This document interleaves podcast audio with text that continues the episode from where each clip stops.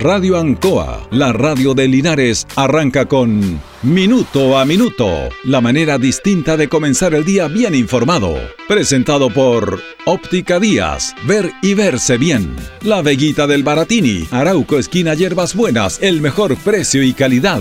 Lubricentro Maife, todo en cambio de aceite. Consulta médica del doctor Daniel Guzmán, siempre más cerca de usted. Y Panadería El Baratini, en Avenida Cardenal Silva Enríquez al ingreso del nuevo amanecer. Aquí comienza Minuto a Minuto.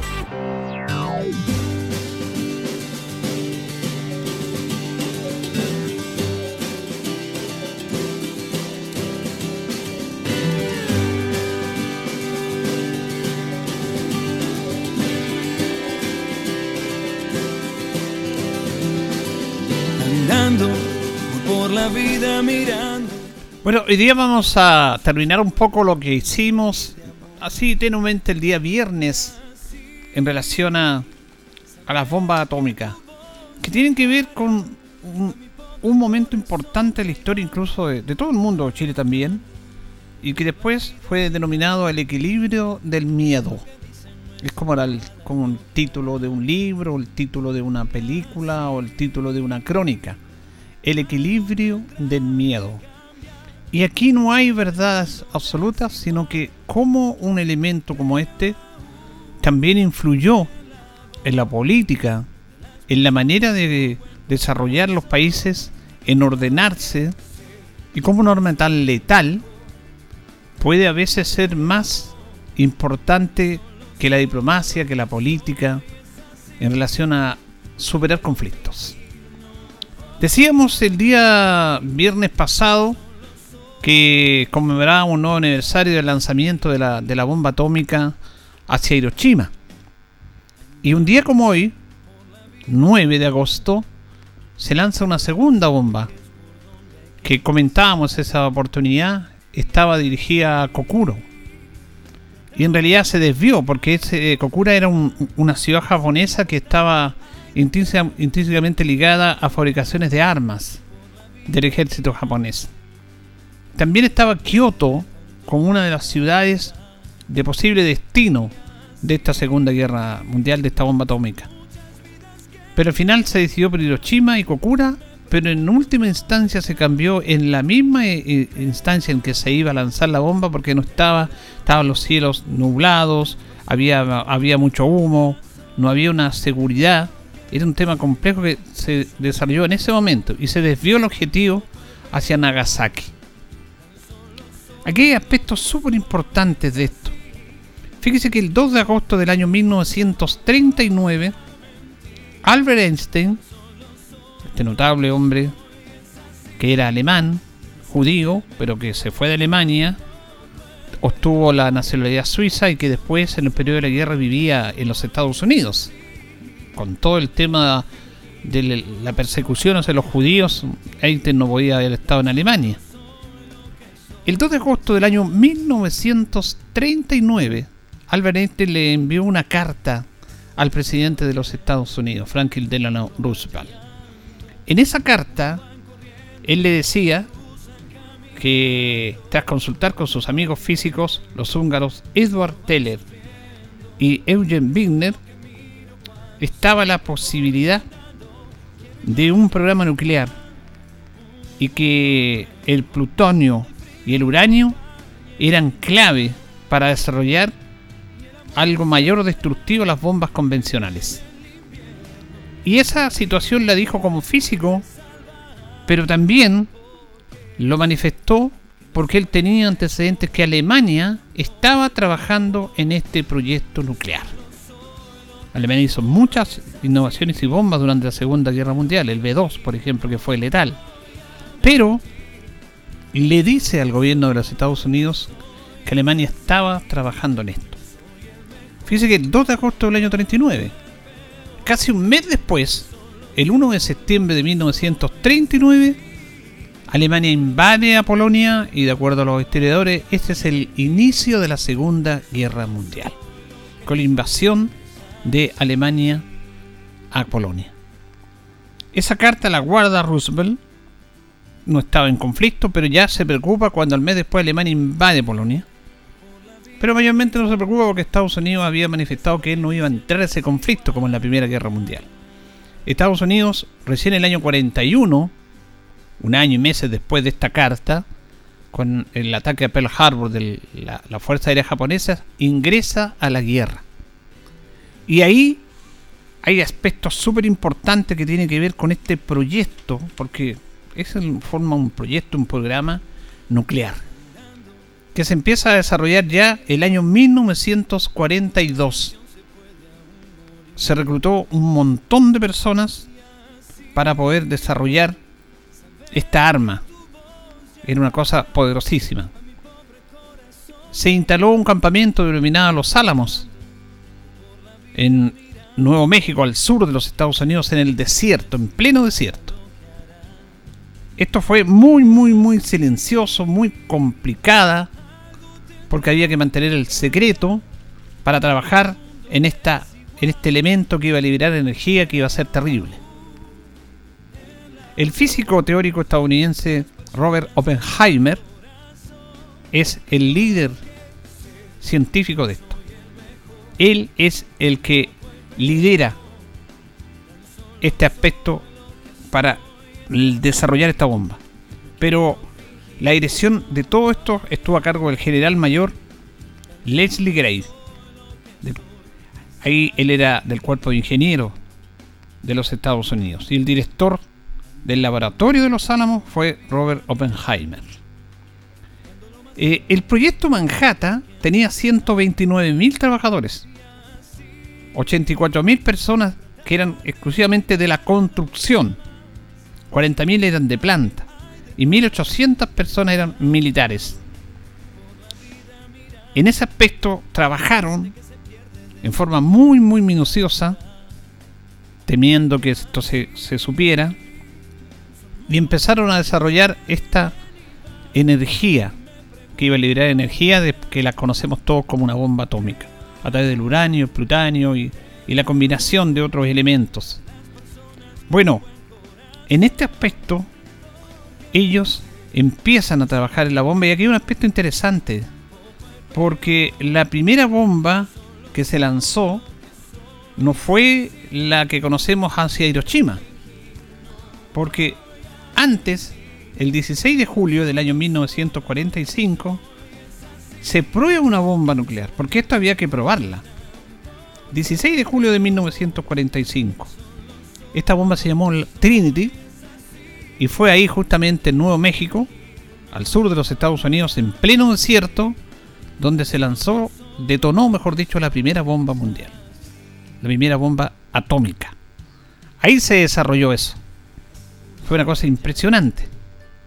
Bueno, después el 6 de agosto menos de un mes, se lanza la primera bomba hacia Hiroshima. Aquí, en este aspecto, cuando está listo esto, en la conferencia de Trandom, le avisan a Truman que la bomba está lista. Truman era el presidente de Estados Unidos porque había fallecido Franklin Delano Roosevelt. Y le avisan en esa conferencia donde estaba Stalin, Roosevelt, perdón, Stalin, Truman y Churchill, le avisan a Truman que la bomba está lista. Y Truman le dice a Stalin, hemos desarrollado una bomba atómica, la tenemos lista. Y Stalin le dice, sí, ya lo sabía. Stalin sabía de esto. Y los rusos también estaban trabajando en una bomba atómica, pero no tan adelantado como los americanos. Pero los soviéticos sabían que tenían una bomba. Pero en ese momento eran aliados, Estados Unidos y Gran Bretaña y la Unión Soviética, para derrotar a las potencias del eje, que eran Italia, Alemania y Japón. Este tema produjo un gran debate si era necesario lanzar o no esta bomba. Se hizo un debate político de mucha importancia. Algunos no estaban de acuerdo. Y se dice que uno de los motivos por los cuales se lanzó esto es para evitar las bajas norteamericanas. Pero también intervinieron algunos políticos que decían que con eso también se iban a evitar muertes de japoneses porque los japoneses eran un adversario notable y le estaba creando muchos problemas a Estados Unidos. Y además, en la última instancia, ellos prácticamente iban a la muerte por su emperador. Como fue la batalla de Midway, en el océano, en el cual se lanzaban con los aviones y todos los portaaviones norteamericanos. Se mataban en nombre del emperador. Y los soldados japoneses, en las violentas batallas, en Iwo por ejemplo, preferían suicidarse antes que caer prisioneros. Y era una impresionante cantidad de personas que iban a morir. Porque los japoneses no se iban a rendir. Estados Unidos se rindió Alemania y Japón siguió con esto. Hubo un gran debate político de esto. Al final se acordó lanzar la bomba. Políticamente y después todos los aspectos militares fueron diseñados, la logística para saber dónde se iba a lanzar la bomba. Tenían dos, no tenían más. Una, fabricar una bomba atómica era 3-4 años, que era el proyecto Manhattan. Fíjense que el proyecto Manhattan costó 1.890 millones de dólares. Año 1942 hasta el año 1946. Después se cerró ese proyecto. A, a dinero actual, a dinero actual, son 66.500 millones de dólares. Es una cantidad impresionante de plata. Impresionante. 66.500 millones de dólares por esta bomba atómica. Dos, en rigor, fueron estas bombas atómicas. Ahí empieza el debate entre los científicos para qué sirve la ciencia y para qué sirve todo lo concerniente a hacer un aporte, porque la energía nuclear sirve para la medicina, todos estos temas que nos sacamos nosotros, esta, este, estas irradiaciones, la radiografía, todo es, todo es nuclear. Todo viene de la energía nuclear. Oppenheimer dijo, ahora me he convertido en la muerte de la destrucción de mundos. Pero también dejó otra frase, otra frase muy interesante en relación a este tema, porque sin los científicos no se podía haber desarrollado esto. No bastaba la ingeniería militar. Oppenheimer dijo, mientras los hombres sean libres para preguntar. Sean libres para decir lo que piensan. Sean libres para pensar lo que quisieran. La libertad nunca se perderá y la ciencia nunca retrocederá. El científico solo es responsable ante la ciencia. Lo demás lo ven los políticos, los militares. Nuestro límite es la ciencia. Es notable esta frase. Algunos dicen que fue para evitar su mea culpa por haber trabajado en este proyecto tan destructor. Mientras los hombres sean libres para preguntar, para decir lo que piensan, para pensar lo que quisieran, la libertad nunca se perderá y la ciencia nunca va a retroceder. El científico solo es responsable ante la ciencia. Bueno, eso pasó. Y fíjense que se lanzaron estas dos bombas atómicas y Japón después se rinde producto de esta situación. Y de ahí vino un aspecto súper importante que tiene que ver con el equilibrio de las fuerzas, porque después la Unión Soviética, Gran Bretaña, Francia, empiezan a desarrollar temas nucleares, armamento nuclear, mucho más poderoso que el que se lanzó en el año 1945. Pero esta bomba atómica, el armamento nuclear, ha permitido que no haya más guerras.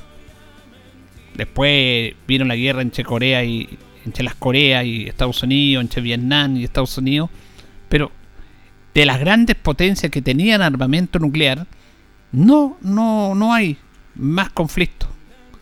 Este equilibrio del miedo es producto de la, de la fuerza nuclear, de las armas nucleares. Algunos decían que la cuarta, si hubiera una tercera guerra mundial, que iba a ser una guerra nuclear, la cuarta guerra mundial iba a ser de palo, con palos, porque no iba a quedar nadie. Entonces, yo digo, yo te tiro una bomba, te destruyo, pero tú me tiras una a mí y se destruye. Con la crisis de los misiles, el año 61 en Estados Unidos y en Unión Soviética estuvo a punto de desatarse otro conflicto nuclear.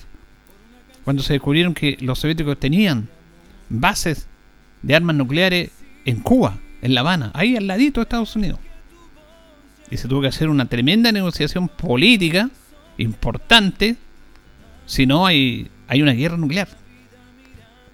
Le obligaron a los soviéticos a sacar esas armas nucleares de ahí. Ahí estaba Kennedy como presidente y Nikita Khrushchev por la Unión Soviética. Pero esta bomba significó, mira lo que es, una arma tan destructiva que mató a tantas personas, niños, mujeres, gente inocente, sirvió para un equilibrio, es como un contrasentido, es como la vida. Yo quería llegar a eso, es como la vida. ¿Cómo algo tan destructivo puede mantener un equilibrio y evitar más conflictos armados hasta el día de hoy? Porque los arsenales, las armas nucleares que en tiempo se han ido limitando, pero que las tienen las grandes potencias, ha servido para mantener el equilibrio del miedo.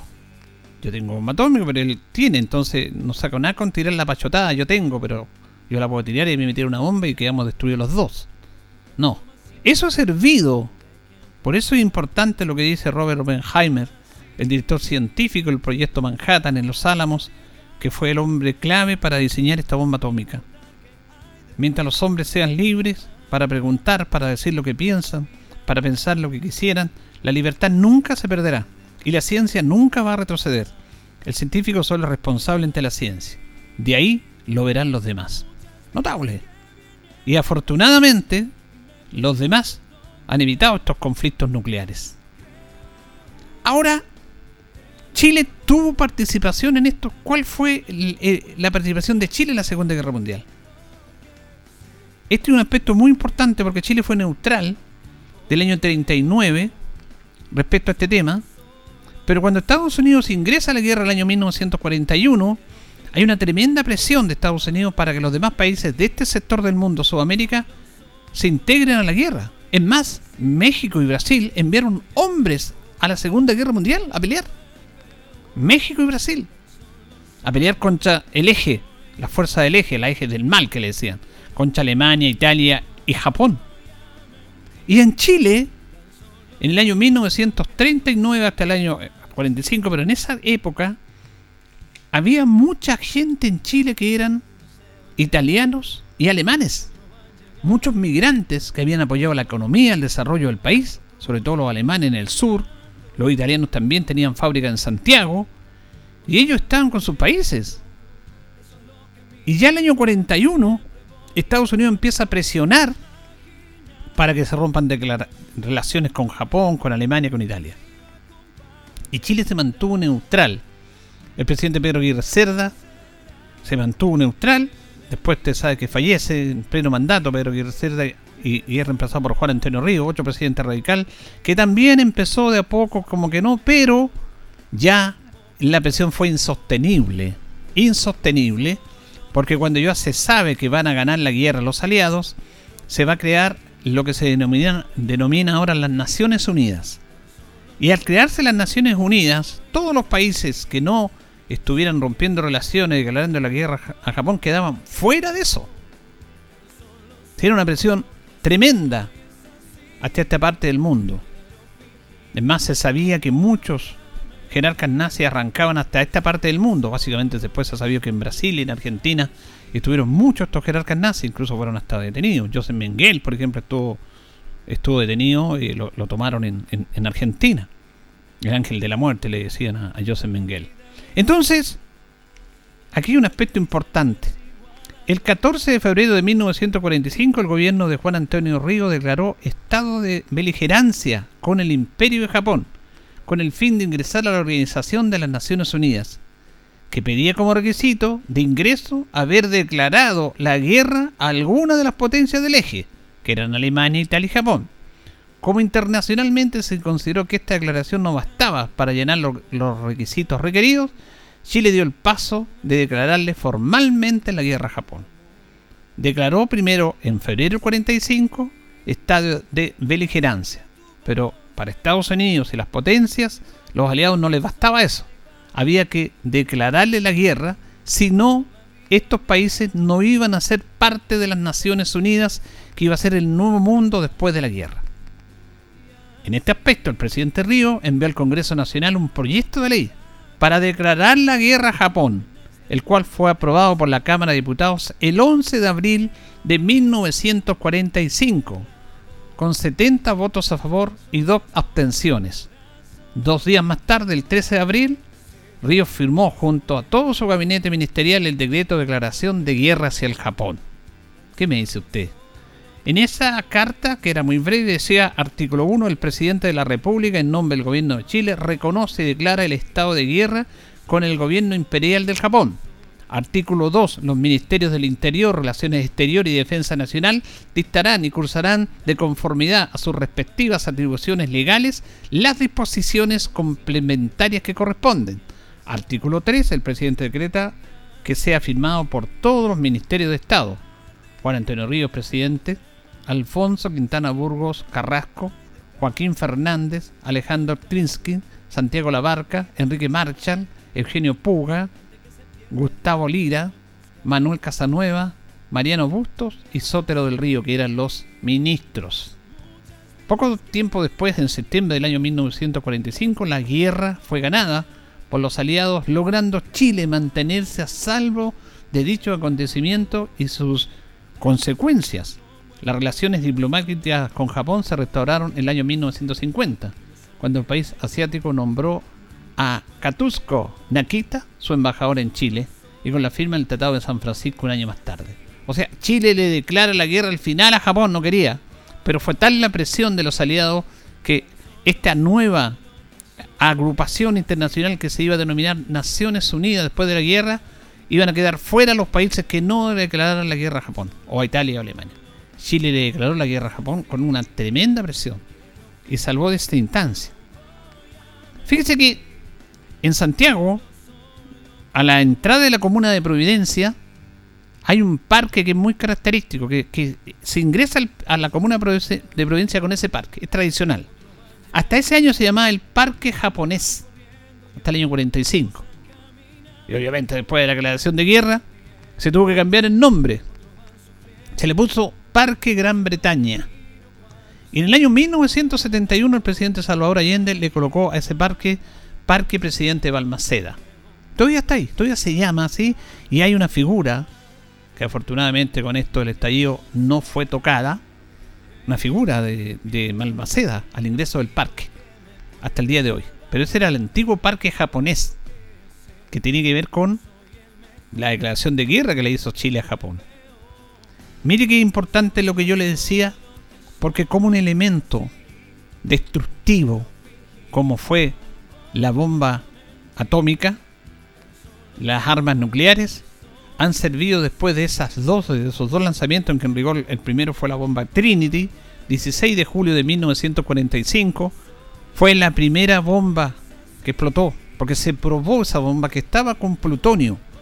Y de acuerdo a lo que decían los científicos, la primera bomba la de, que se envió a Hiroshima no necesitaba una prueba. Esa era con uranio. Y bueno, no los voy a enrear ni los vamos a enrear tampoco, porque esto de los científicos explicaban que hay una serie de combinaciones y ecuaciones que era una cosa segura, pero la de plutonio tenía que ser probada. Además, los elementos, el Enagai, que era el avión que llevaba, tenía y tenía un tiempo limitado en lanzar la bomba y en salir de ese espacio. Fue una operación militar perfecta, pero muy, muy riesgosa. Muy, muy riesgosa.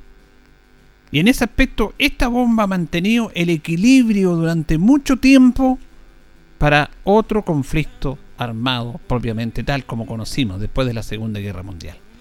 Se ha dicho que la tercera guerra puede ser nuclear, pero no va a ser. Porque los países que tienen estos armamentos lo usan como disuasivos, pero también lo usan por un equilibrio. Y a través de eso se hacen las negociaciones. Ahí entra a, a tallar lo que decimos nosotros la política. Y hubo un debate muy, muy fuerte porque tenía que ser autorizado. Porque no bastaba con tener la bomba había que tener una autorización política y después una logística militar para poder desarrollar. Y, dicen, dicen que fuera de las víctimas de Estados Unidos que se presumían con la invasión a Japón, eh, que iban a ser miles y miles hasta millones, más iban a ser los japoneses, pero al final rindió este tema. Es triste, es doloroso, van a morir muchos. Murieron en rigor, dicen 160.000, pero después más, que los millones que podían haber muerto en un conflicto convencional, como le podríamos decir. Así que se decidió lanzar estas dos bombas. No había más. No había más bombas. Unión Soviética después expande su imperio por Europa Oriental, Europa del Este, sabiendo que Estados Unidos no tenía otra bomba. Porque Estados Unidos en determinado momento ante la invasión soviética, porque los, en la Segunda Guerra Mundial, por un lado por el occidente llegaron los aliados, por el otro por el este llegaron los rusos, los soviéticos, y los soviéticos siguieron dominando parte del este de Europa, Polonia, Hungría, Checoslovaquia, Bulgaria, todos esos países, excepto Yugoslavia, que el, que Tito no los dejó.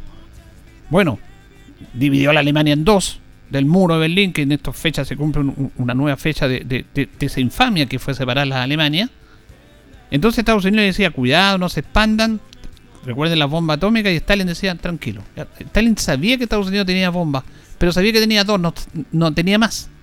Después con el tiempo, obviamente, se empezaron a desarrollar los proyectos que duraban 4 o 5 años en la elaboración de una de esas. Pero no en ese momento toda la política, todo lo que es el espía, todo lo que es la diplomacia, servía al mundo. Hasta Chile. Tuvo hasta Chile, el, el lugar del mundo ante la presión de Estados Unidos que tenía que regalarle la guerra a Japón. Y Chile tuvo que hacerlo. Tuvo que hacerlo. Estuvimos en guerra con los japoneses. Se declaró la guerra, pero era nada más que nada por una presión porque si no declaraba la guerra quedamos fuera del mundo occidental, fuera de las Naciones Unidas, y el tema se complicaba política y económicamente para nuestro país. Así que los presidentes radicales, Pedro Aguirre Cerda no cedió, Juan Antonio Ríos tuvo que ceder, le hizo esta declaración, tuvo 70 votos a favor, dos abstenciones en la Cámara de Diputados, y bueno, después termina la guerra y Chile es parte de las Naciones Unidas y, y conocemos toda esta historia que ha pasado con el tiempo. El equilibrio del miedo el arma más destructiva mundial ha servido para la paz, ha servido para evitar más guerras en el mundo, para pacificar los temas. Es como un contrasentido. Pero es parte de la vida. La vida es un contrasentido en todo. A veces lo lógico no parece lógico. Y aquí evitar la guerra es parte de un proceso político, de relaciones políticas, pero vale más este elemento destructivo para que no irán las fuerzas. Si es así, si es para evitar que muera más gente por esta guerra absurda, bienvenido sea. Señoras y señores, estos comienzos con valor agregado de minuto a minuto en la radio en Cobo son presentados por Óptica Díaz, que es ver y verse bien. Óptica Díaz es ver y verse bien. Usted ya nos conoce, somos calidad, distinción, elegancia y responsabilidad. Atendido por un profesional con más de 20 años de experiencia en el rubro convenios con empresas e instituciones. Marcamos la diferencia. Óptica Díaz es ver y verse bien. Buenos días, gusto saludarlo. Comenzamos minuto a minuto de Radio Ancoa de este día lunes 9 de agosto. Hoy día saludamos a los justos, San Justos que están de oromástico. Es el día 221 de este año. Tenemos 2 grados de temperatura en la ciudad de Linares. Vamos a tener una máxima de 16. Nubosidad parcial, neblina en la mañana, variando a despejado en horas de la tarde. Eh, fíjese que un día como hoy, un 9 de agosto del año 1557, tres divisiones de Arauco son guiadas por Caupolicán. Atacan el fuerte mandado a construir por García Hurtado de Mendoza cerca de Concepción. El combate fue reñido y sangriento. Y la verdad que muchos araucanos perdieron la vida y españoles también. En el año 1811, 13 diputados al Congreso Nacional hacen eh, renunciar de sus puestos por diferencia de opinión con el presidente de ese entonces. En el año 1901 nace en Chillán Marta Brunet, escritora y novelista chilena, Premio Nacional de Literatura en el año 1961. Su primera obra fue Montaña Adentro. Y en el año 2000, la Corte Suprema ratifica la pérdida de inmunidad parlamentaria de Augusto Pinochet. Eso sucedió un día como hoy, 9 de agosto. Vamos a ir con otros patrocinadores, don Carlos, y ya continuamos. Estamos en Minuto a Minuto en Radio Ancoa. Radio Ancoa. La mejor manera de comenzar el día informado. La consulta médica del doctor Daniel Guzmán siempre más cerca de usted. Se atiende por FONASA Isapredipreca, Capredena y particular. Se hacen lavados de oídos. El doctor Daniel Guzmán lo espera en Kutmoller 333 frente a la plaza. Lubricentro Maife, todo en cambio de aceite. Le dejamos su vehículo como nuevo. Personal calificado, una atención cercana, convenios con empresas e instituciones. Maife, el lubricentro de Linares, ubicado en Esperanza 633, entre Lautaro y Yumbel. La panadería del Baratini, el mejor pan, tortas, pasteles, brazos de reina de nuestra propia elaboración. Abarrotes, cecinas, frutas y verduras. El mejor precio y la mejor calidad. Lo esperamos en Avenida Cardenal Silva Enríquez, al ingreso del nuevo amanecer. Estamos a su servicio. Óptica Díaz es ver y verse bien. Usted ya nos conoce, somos calidad, distinción, elegancia y responsabilidad atendido por un profesional con más de 20 años de experiencia en el rubro. Convenios con empresas e instituciones. Marcamos la diferencia. Óptica Díaz es ver y verse bien. Bien, ya son las 8 con 31, 8 con 31. Vamos a indicar de que eh, esta semana se comienza el reforzamiento de vacuna ¿eh? a las personas mayores de 55 años que se vacunaron con Sinovac, que recibieron la segunda dosis antes del 31 de marzo. A esas personas recibieron la segunda dosis antes del 31 de marzo, mayores de 55 años, comienza la eh, vacuna reforzamiento, tercera dosis. Eh, van a ser vacunados con AstraZeneca, no con Sinovac. Y también a las personas mayores de 16 años inmunocompetentes que, que tengan trasplante, que tengan enfermedad de cáncer. Eh, también se les va a vacunar, que tengan hasta el 31 de mayo su segunda vacuna, se va a vacunar a ellos con Pfizer. Este miércoles comienza la vacunación a las personas mayores de 86 años. Vamos a hablar luego de estos temas, porque es importante esta situación. Linares afortunadamente sigue bajando los casos de contagio y de activos, lo que es una buena noticia. Vamos a ir a la pausa, don Carlos, y ya retornamos. Es así, no quiero fingir, no voy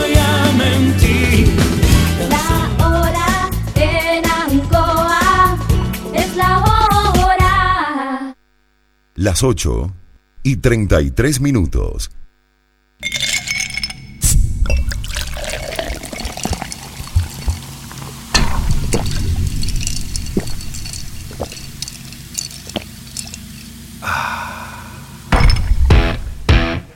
Con la frescura, color único y sabor inolvidable de Inca Cola, es imposible no disfrutar el momento.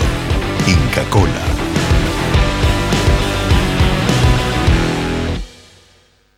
Independencia te trae una excelente noticia en la región del Maule. Si ganaste el subsidio DS1, tramo 1 o DS49, ya eres dueño de un departamento Independencia. Es tuyo, está 100% pagado. Además, recibirás un regalo de hasta 100 UF. Tú solo eliges dónde vivir. Además, consulta por las promociones vigentes en departamentos DS19. Últimos departamentos disponibles en Curicó, Talca, Linares, Cauquenes o Constitución. Contáctanos y empieza desde hoy a vivir tu independencia. ¿Conoces Market Maule? Es la comunidad de emprendedores más grande de nuestra región. No te quedes fuera y únete a esta comunidad totalmente gratis. Recibe el apoyo que necesitas para difundir tu negocio o emprendimiento. Síguenos en redes sociales, arroba Market Maule y apoya al comercio local comprando en www.marketmaule.cl. Con Market Maule, activemos juntos nuestra economía regional. Vuelve la entretención con Casino Marina del Sol. Lo escuchaste bien. De lunes a domingo te esperamos con nuestras máquinas de juego, mesas de juego, restaurante y, por supuesto, con todas las medidas de cuidado para resguardar tu seguridad y la de nuestros colaboradores. Casino Marina del Sol. Juntos, pura entretención. Y de lunes a viernes, no te pierdas tu entrada, tu juego entre 16 y 18 horas. Más información en marinadelsol.cl. Hugo Muñoz falleció el 31 de marzo del Daniel 2021. Ventura. Era mi Falleció el papá. 15 de junio del 2020. Era mi vecina. Era mi hermano. El dolor nos ha tocado a todos. Si un ser querido falleció durante esta pandemia, envíanos un audio contándonos quién era, para que el día 5 de septiembre la o lo recordemos en las radios de Chile. Sube tu audio al sitio que el dolor no nos sea indiferente.cl. 5 de septiembre, Día de la Condolencia y el Adiós. Invitan las radioemisoras de Chile. Archie. En CGE nos preocupamos por tu seguridad. La intervención de medidores o las conexiones directas a la red eléctrica pueden provocar graves accidentes, interrupciones del servicio y variaciones de voltaje con quema de tus electrodomésticos. Este es un delito realizado por bandas organizadas. Te invitamos a denunciar de manera anónima a las bandas que ofrecen conexiones fraudulentas enviando un correo a denuncias.cge.cl o en nuestra página web cge.cl. Cuida a tu familia y vecinos. Denuncia a quienes te ponen en peligro. CGE, juntos por tu seguridad. Te invitamos a Expo Chile Agrícola 2021, el encuentro oficial del agro, 100% virtual y gratuito. 24 al 26 de agosto en expochileagrícola.cl. Más de 150 actividades, seminarios, talleres de capacitación con diplomas de participación, feria virtual y más de 85 instituciones participantes. Más información en expochileagrícola.cl. Invita FUCOA, Ministerio de Agricultura, Gobierno de Chile.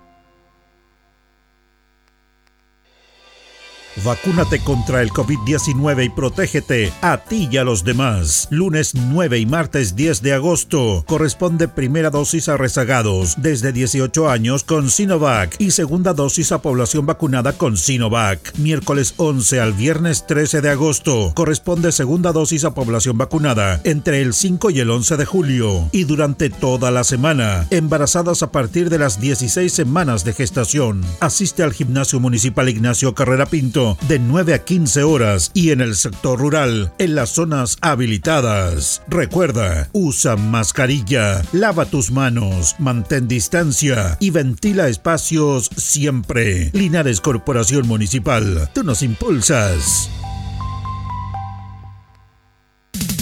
Ancoa, tu radio Ancoa. Somos el 95.7 Radio Ancoa.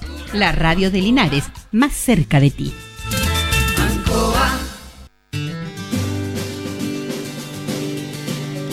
Bien, continuamos, continuamos en minuto a minuto en la radio Ancoa. Ya nos están separando 23 minutos de las 9 de la mañana. Eh, vamos a decir que estamos en un año eminentemente electoral. Eh, se nos acerca primero las primarias de convencionales de la centro izquierda que van a ser el 21 de agosto. El Linares van a ser en el liceo comercial. Ya está establecido el local de votación. Luego vamos a conversar de eso en las noticias. Y también tenemos elecciones eh, parlamentarias, presidenciales y de consejeros regionales en nuestra región.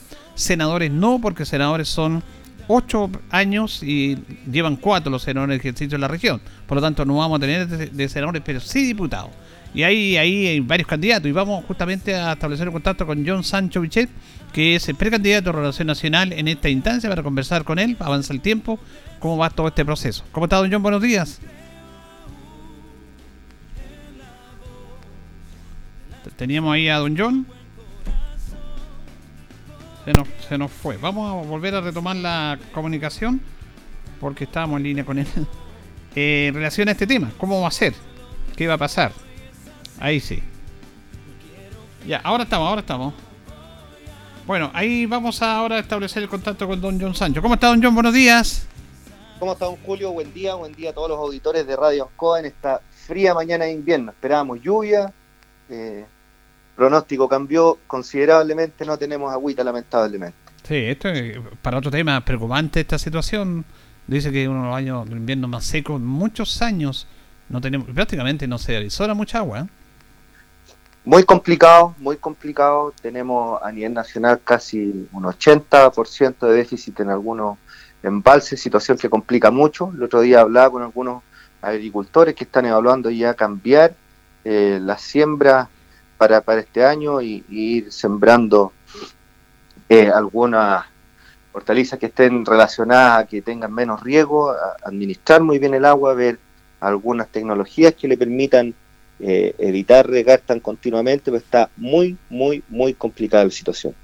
Bueno, vamos, yo antes de entrar al tema de su precandidatura, que entra en la etapa de definiciones, eh, no podía dejar de preguntarle, don John, en relación a esta situación del informe con Chaloría, que motivó esta situación de la compra de cloro, de todos estos test que hicieron ustedes con la Administración Municipal producto del COVID y que de repente obviamente se ha prestado a muchas situaciones. ¿Cómo toma usted este informe de la Contraloría?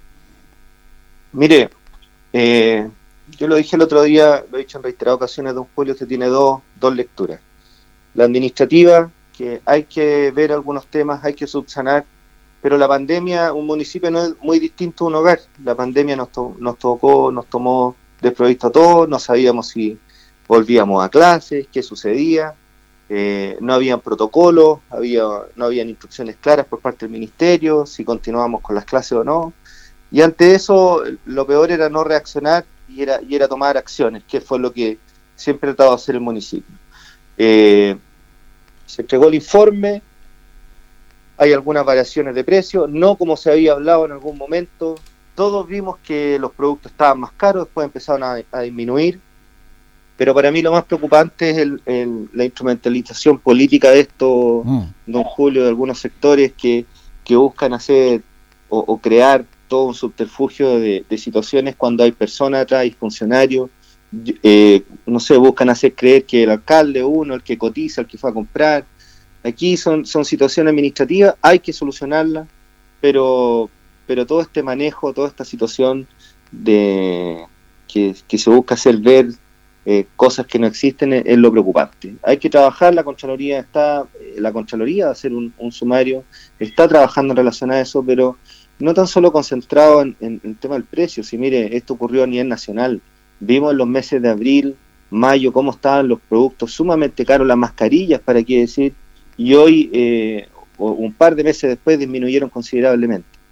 Hay que reforzar la materia administrativa, hay que trabajar en eso y el, y el resto del de, el funcionamiento de la, de la municipalidad que hay que estarlo trabajando.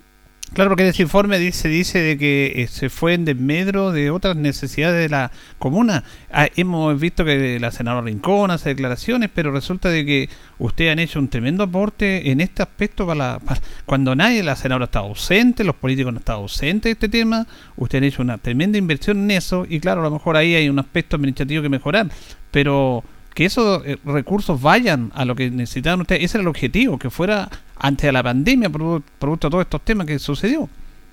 Mire, ojalá que con esa misma dedicación y, preocupación hubieran estado parlamentarios como la senadora Rincón en la región o en las provincias, viendo cómo están de complicados los profesores, los alumnos, en los mismos municipios sin saber qué hacer, sin tener caja preparada, porque tuvimos que, que utilizar recursos. Mucho tiempo después empezaron a llegar los fondos COVID no sabíamos cómo, cómo movernos, empezamos a aplicar, esto partió del primer municipio que tomó la, la, idea de no retornar a clase fue el municipio de La Florida, de ahí nos empezamos a sumar. La Dirección Comunal de, Salud tampoco tenía los alineamientos claros como para poder empezar a avanzar, entonces hay un sinnúmero de materias que, hay que ver que están detrás, que si bien eh, la Contraloría hace ver alguna observación en relación al almacenamiento, y, otras cosas que uno los podrá entender que hay fallas, pero todo esto que se busca hacer ver que hay, eh, desde atrás, creo que hay un manejo político que, que eso es lo que tiene cansada a la gente, lo que tiene distante a la gente de la política y eso es lo que hemos tratado de cambiar esa cara con, con trabajo y con, con terreno, que es lo que sabemos hacer. Claro, usted ahora en este aspecto de esta precandidatura, justamente, ¿qué es lo que recoge de la comunidad en terreno? Bueno, fuera de su trabajo del municipal, pero ahora en terreno como precandidato. ¿Estos temas le interesan a la gente o son otros los temas que realmente le interesan a la comunidad de acuerdo al contacto que ha tenido con ella usted? Mire, he estado recorriendo las 11 comunas del, del Maule Sur, don Julio. Hay mucha preocupación por cómo se va, cómo se va a ordenar el Congreso, por la relación que va a tener el Congreso con, con, con los constituyentes, qué se va a garantizar, que no hay mucha preocupación por la escasez hídrica, mucha preocupación eh, en relación a materia, a resolver materia histórica la gente.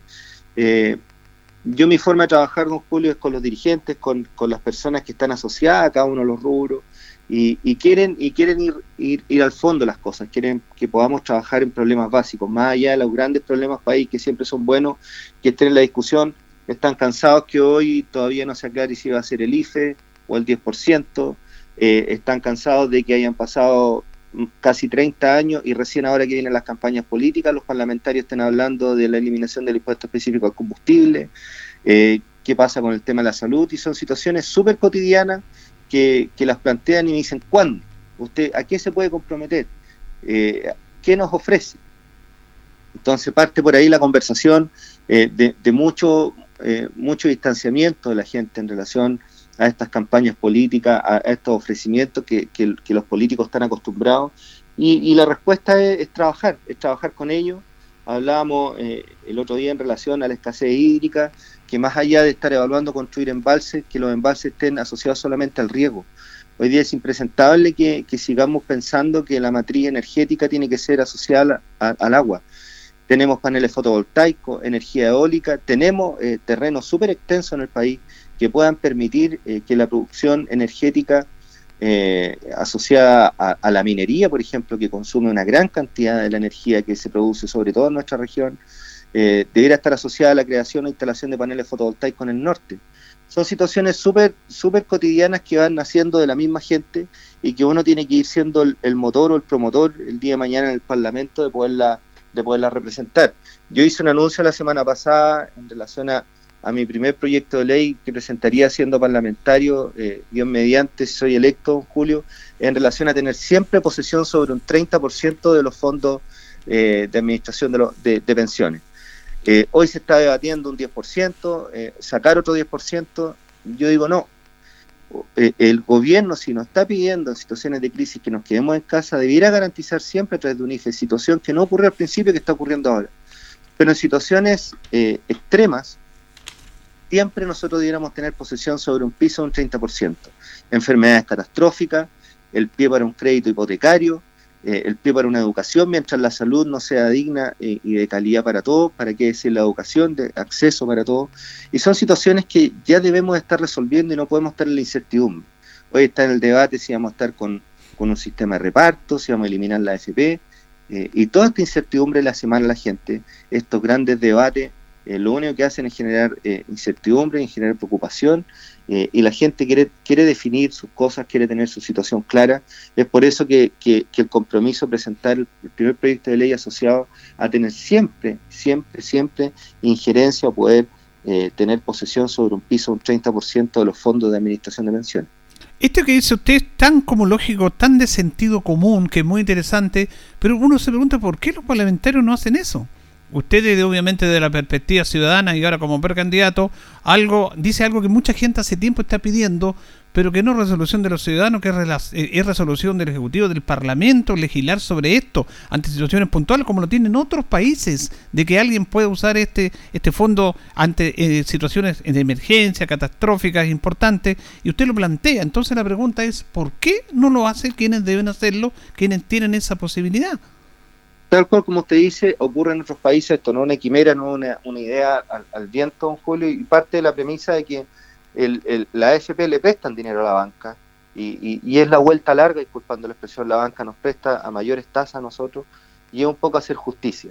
Eh, no, no quiero ser yo quien eh, haga un cuestionamiento en relación a los parlamentarios, pero ocurre esta desconexión, solamente una semana distrital, hay muchas comisiones, y creo que que el trabajo territorial debe ser cada vez más reforzado, cada vez más fuerte. Eh, es impresentable que uno vaya, se vaya al paraíso a, estar en un escaño y no, no conocer la realidad de, las provincias Linares y Cauquenes. Tenemos muchas cosas en común, yo lo he dicho, el cordón precordillerano, Colbún, Linares, Longaví, Retiro, Cauquenes, el, problema de, de, la distribución de agua potable. Siempre lo estoy, lo estoy recalcando porque en todas las comunas me pasa. Eh, Parral, para qué decir, en relación a la distribución de, los camiones aljíes, mm. el gobierno no, da abasto, y, ahí es donde cuando yo siempre digo empoderar un poco más a los municipios, tener la película clara, eh, el otro día hacían un anuncio que tenía, eh, si bien ahí escasez hídrica, pero está garantizada el agua para consumo humano. Claro, está garantizada para el consumo humano, pero calculada para las personas que están en el registro ya de, de agua potable, lo que tienen la dotación de este servicio, y los que no si hay una gran cantidad de población de personas que no tienen acceso a esto y no podemos seguir pensando en avanzar en un Chile eh, si no, no tenemos la claridad de que no se nos puede seguir quedando gente atrás. Son situaciones como esta la que uno va viendo día a día que va trabajando con los dirigentes, que va recogiendo y que tenemos que, que llevarla al Congreso no tan solo teniendo la tranquilidad que quieren garantizar en un proyecto de ley, sino que haciendo la bajada, haciendo la bajada con una buena fiscalización, entregando eh, billetera fiscal a los servicios. Hoy día nos quedamos con la tranquilidad que solamente tenemos los servicios asociados, pero muchas veces no pueden hacer la gestión requerida porque no tienen el presupuesto asociado para poder eh, generar la efectividad de estas materias. Fíjese que lo que usted dice interesante, porque usted conoce muy de cerca esto, porque a mí me parece impresentable que en tiempos que vivimos, en el siglo XXI, se tenga que llevar agua para consumo humano a personas que están a 10, 15 kilómetros de la ciudad. Esto me parece increíble. Ahora, no tengo los datos, pero el, no es gasto, una inversión. Lo que se invierte en llevar camiones aquí, porque eso hay que contratarlo, hay que llevar, todo eso, es impresionante. Pero la gente, eh, el Estado prefiere eso antes que invertir realmente en que tengan, como tienen luz, como tienen conectividad, porque los caminos han mejorado. Pero la deuda con ese mundo rural que está muy cercano y muy asociado nuestro es tremenda en esta sociedad, en este país hay, una, hay un, distanciamiento eh, tremendo en relación a lo que ocurre en la región metropolitana con regiones, todo, todos lo sabemos muy bien sabido, pero algo hay que hacer. Hay que, yo siempre digo, hablar más de descentralización, hay que hablar de regionalización, mm. hay que darle celeridad a estos procesos eh, que permitan, por ejemplo, hoy, si no eh, vamos a, hablar solamente de turismo y vamos a incorporar, perdón, del sector agrícola y vamos a incorporar el turismo, ¿Cómo incentivamos que un, a que un emprendedor, que un inversionista eh, turístico se venga a la zona si no tiene los caminos pavimentados, si no tiene la, tranquilidad que la energía eléctrica es un servicio continuo, si no hay agua potable, menos alcantarillado? ¿Cómo le damos la tranquilidad? ¿Cómo nos sentamos a trabajar con un, con un emprendedor del área del turismo que venga a invertir acá y que realice proyectos que sean de interés eh, público que permita traer turistas a la zona? Son temas como eso que el Estado eh, dentro de los márgenes que lo permita, esté al servicio de los emprendedores y que los pueda apoyar, don Julio, para que de una vez por todas salgamos de, esta situación que vemos que en otras, en otras regiones ha funcionado, vemos como la región metropolitana va creciendo a una velocidad muy, muy, muy superior a, las regiones como las nuestras y esa situación no la podemos permitir. Eh, no puede seguir ocurriendo en nuestro Chile, sino por muy constitución que escribamos, por, por muchas leyes que escribamos, vamos a seguir con este distanciamiento de la clase política de la sociedad, porque no hay confianza, no hay, no hay tranquilidad en las leyes que se están haciendo, no hay, no hay, no hay una tranquilidad en relación a que estas leyes que se están escribiendo vayan en directo apoyo a, los, a las problemáticas de nuestras personas. Claro, comenzamos con John Sancho, eh, que es precandidato de RN, y la pregunta es, precandidato, ¿cuándo decide Renovación Nacional la persona, porque son dos, tengo entendido que van a ir en la lista, que tiene que estar inscrito el 23 de agosto. Usted ha pedido permanentemente una consulta, no sé, una primaria, una consulta que la comunidad decida, pero parece que va a decidir, como siempre, las cúpulas de los partidos, lo que va en contrasentido con lo que está viviendo. ¿Cómo se va a definir esto y cuándo se decide, don John? Lamentablemente no, no prosperaron las primarias, hubo una falta de voluntad ahí. Eh, vemos que otros partidos políticos el 21 van a hacer primaria efectivamente lamentablemente eh, nuestra, nuestro sector se va a definir, no se sabe si por una encuesta o por una comisión eh, de, la, de la directiva nacional, quiénes van a ser los candidatos. Que, eh, aparentemente este sábado 14 ya tendríamos la, la respuesta de los... Hoy hay cuatro precandidatos de Renovación Nacional, dos hombres, dos mujeres. Entiendo que debemos cumplir la cuota de género. En la lista debería estar compuesta por por dos candidatos, un hombre y una mujer. Así que esperemos que, que, el partido tenga la capacidad de elegir las mejores cartas. Esto lo único que hace es distanciarnos de la gente. Una primaria hubiera sido mucho mejor para validarnos. Eh, podría yo haber ganado, haber perdido, pero siempre es importante que la gente eh, entienda que tiene el poder o la capacidad de poder elegir a, su, a sus candidatos. Sí, la verdad es que es lamentable este tema, ¿eh? porque va en contra de todo lo que estamos viendo con la participación ciudadana y que se elija a través de decisiones políticas, de las cúpulas partidistas, no es bueno. Ahora, ¿ustedes igual como RN tienen, van a cumplir la ley de cuotas de género? Sí, sí, hemos, eh, hemos conversado, sí, lo más probable es que vaya un hombre y una mujer.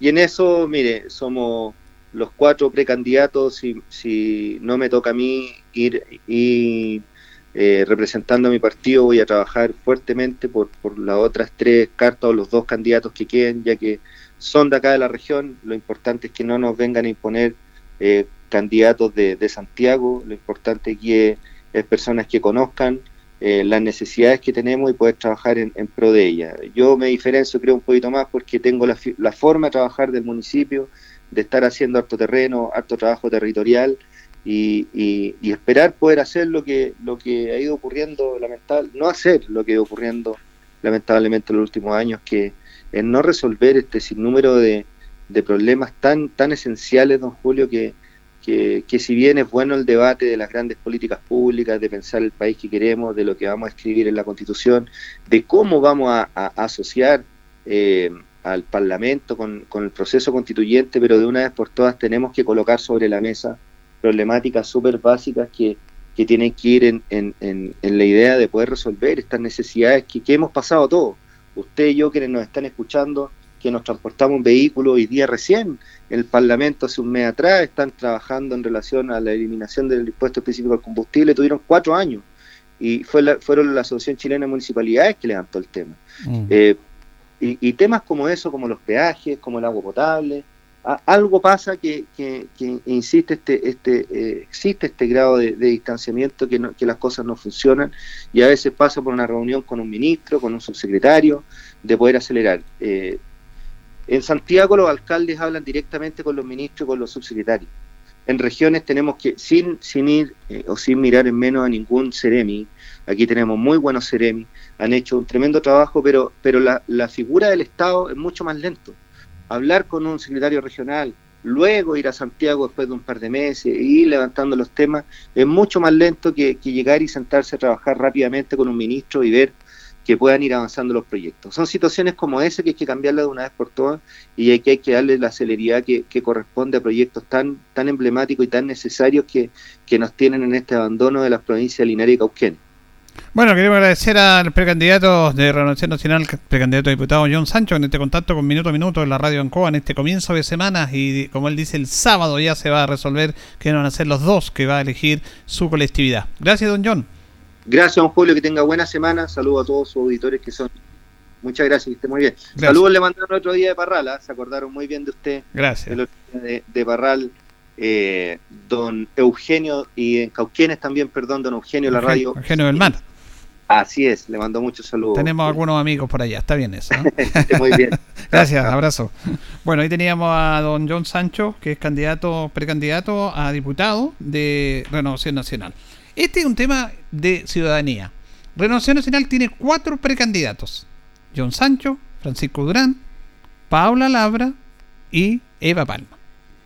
De esos cuatro, tienen que salir dos en la lista. Se tiene que cumplir lo que es el tema de género. Por lo tanto, tiene que ir un hombre y una mujer.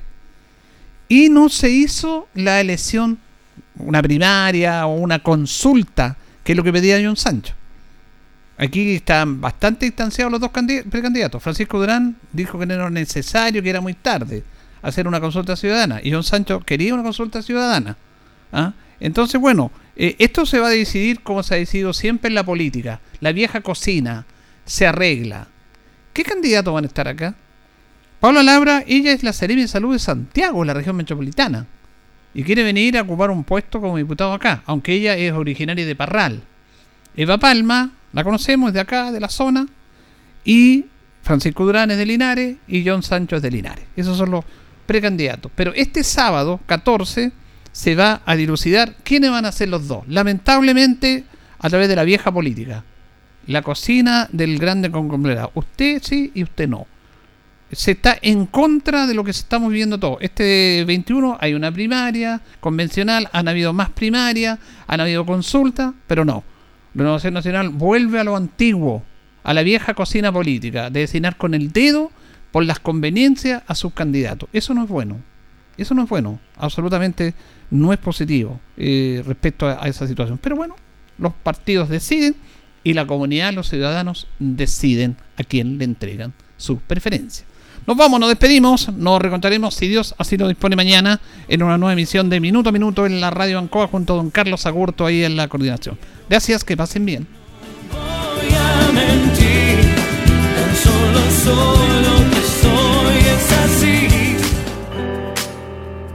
Radio Ancoa 95.7 presentó Minuto a Minuto. Noticias, comentarios, entrevistas y todo lo que a usted le interesa saber. Minuto a Minuto. Gracias por su atención.